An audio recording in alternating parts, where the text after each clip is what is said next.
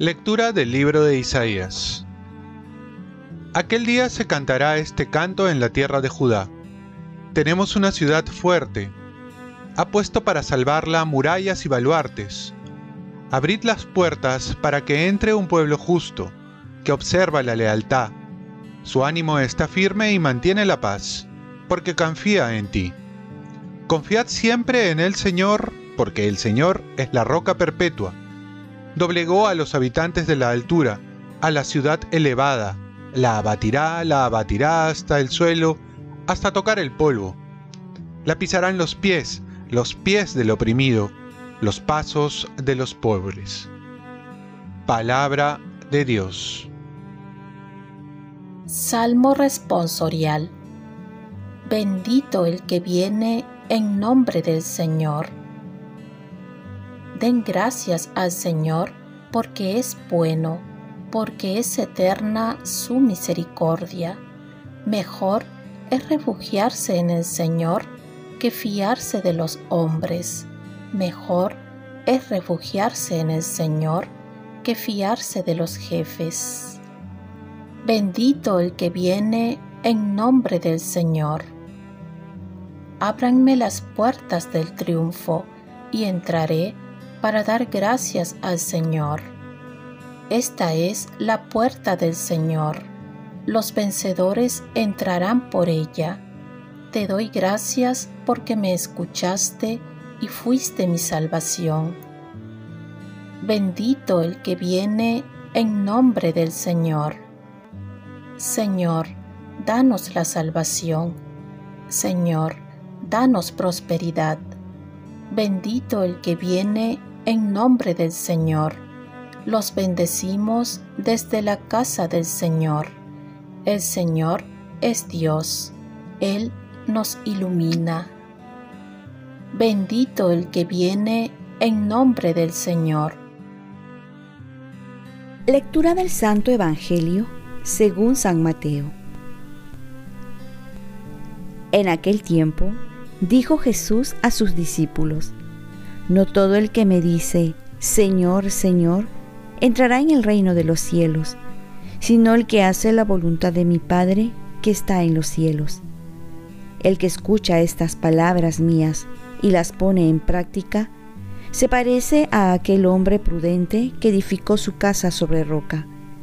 Cayó la lluvia, se desbordaron los ríos, soplaron los vientos y descargaron contra la casa pero no se hundió, porque estaba cimentada sobre roca. El que escucha estas palabras mías y no las pone en práctica, se parece a aquel hombre necio que edificó su casa sobre arena. Cayó la lluvia, se desbordaron los ríos, soplaron los vientos y rompieron contra la casa y se derrumbó, y su ruina fue grande. Palabra del Señor. Paz y bien. De los cimientos de tu vida depende tu paz. Podemos caer en la tentación de buscar en nuestro seguimiento a Jesús un profundo sentimiento, experiencias místicas o milagros. Y olvidamos que el seguimiento consiste en obedecer a Dios por medio de Jesús quien nos ha revelado la voluntad de nuestro Padre Dios. Construir nuestra fe, el amor, el matrimonio, o hechos importantes sobre sentimientos es construir sobre arena. Cuando se habla de construir, no es un trabajo de uno solo, sino con Dios y con el prójimo. Nadie puede hacer nada solo. Si quiere hacer algo necesita de los otros y con mayor razón de Dios. Por eso es importante que para toda obra los cimientos, para el matrimonio especialmente, es el cimiento del verdadero amor, la comunicación, la transparencia, la comprensión, y también así para nuestra vida en fe. Los cimientos concretos son poner en práctica lo que nos dice Jesús en su palabra y no contentarnos con solo escuchar. También es vivir los sacramentos, la oración constante, retiros, lecturas, devociones particulares muchas cosas más.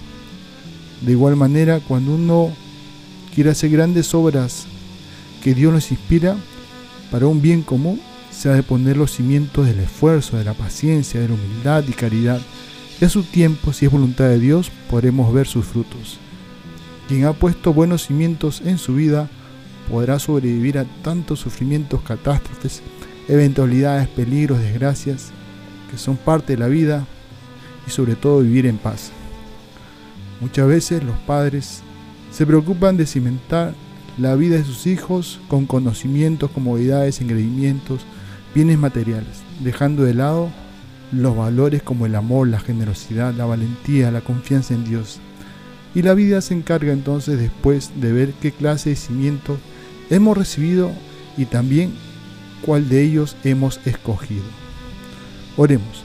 Despierta tu poder, Señor, y ven a socorrernos con tu fuerza, para que la gracia de tu bondad apresure la salvación que retrasan nuestros pecados.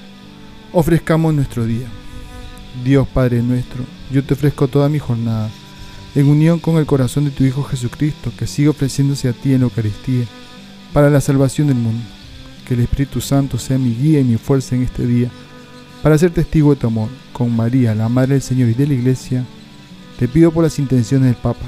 Con San José Obrero te encomiendo mi trabajo y mis actividades de hoy, para que se haga mí tu voluntad. Y la bendición de Dios Todopoderoso, Padre, Hijo y Espíritu Santo descienda sobre ti. Cuenta con mis oraciones, que yo cuento con las tuyas y que tengas un santo día.